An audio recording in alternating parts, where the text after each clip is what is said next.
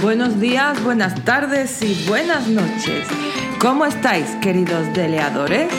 Nosotras estamos genial como siempre y venimos cargadas de cosas para vosotros. Coged un boli y un papel porque lo necesitaréis para todo lo que vamos a aprender. ¿Estáis listos? ¡Empezamos!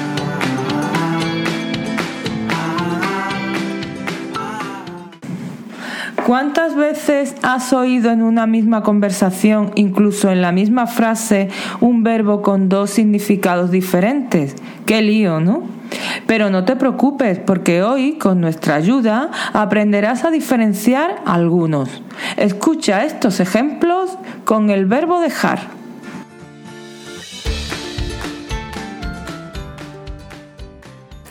Hola, ¿me dejas tu móvil? Me he dejado el mío en casa y tengo que hacer una llamada importante.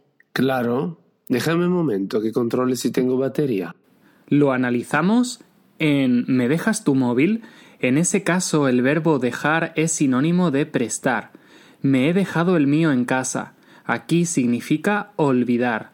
Y en la frase déjame un momento significa dar. Vamos a oírlo con los sinónimos. Hola, ¿me prestas tu móvil? Me he olvidado el mío en casa y tengo que hacer una llamada importante. Claro, dame un momento que controle si tengo batería.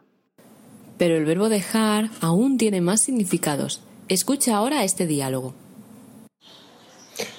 ¿Y estás fumando otra vez? Tienes que dejarlo. Es malísimo para la salud. Uf, qué pesado. Déjame en paz, por favor.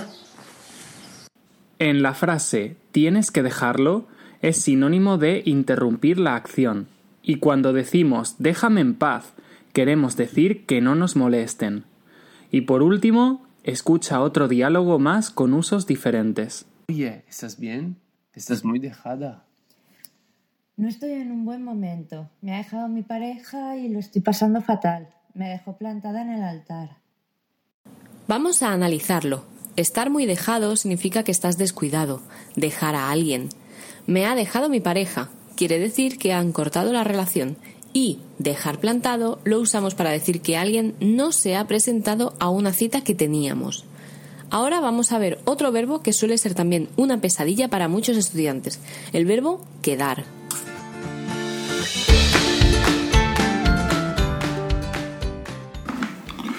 Eh, bueno, ¿quedamos la semana que viene para ir al cine? Pues no sé, es que me queda aún mucho por estudiar.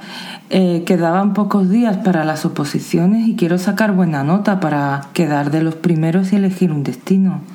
Hombre, pero tendrás que descontar un poco. No, no, no insistas. Me voy a quedar en casa estudiando. Cuando hablamos de quedar con alguien para un evento o actividad, queremos concertar una cita. Si usamos quedar para hablar de cosas o de tiempo, hablamos de la cantidad que falta.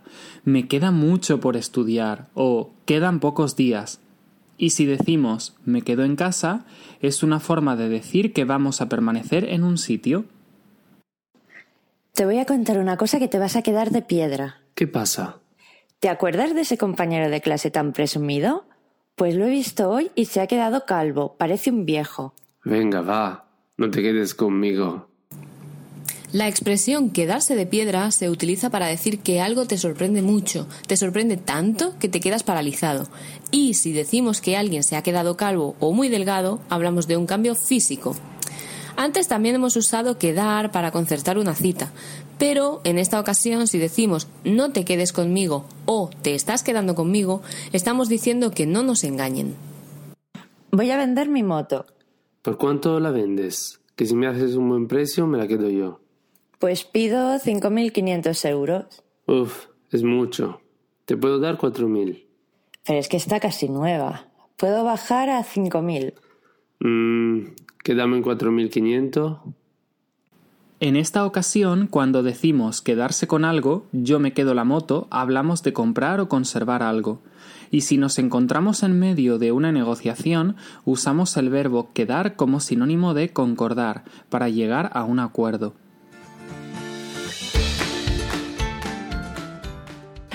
En el podcast de hoy hemos visto varios usos para los verbos dejar y quedar. ¿Qué te ha parecido? Sabemos que puede ser un poco lioso, así que si tienes dudas o si quieres que expliquemos más verbos de este tipo, déjanos un comentario en nuestras redes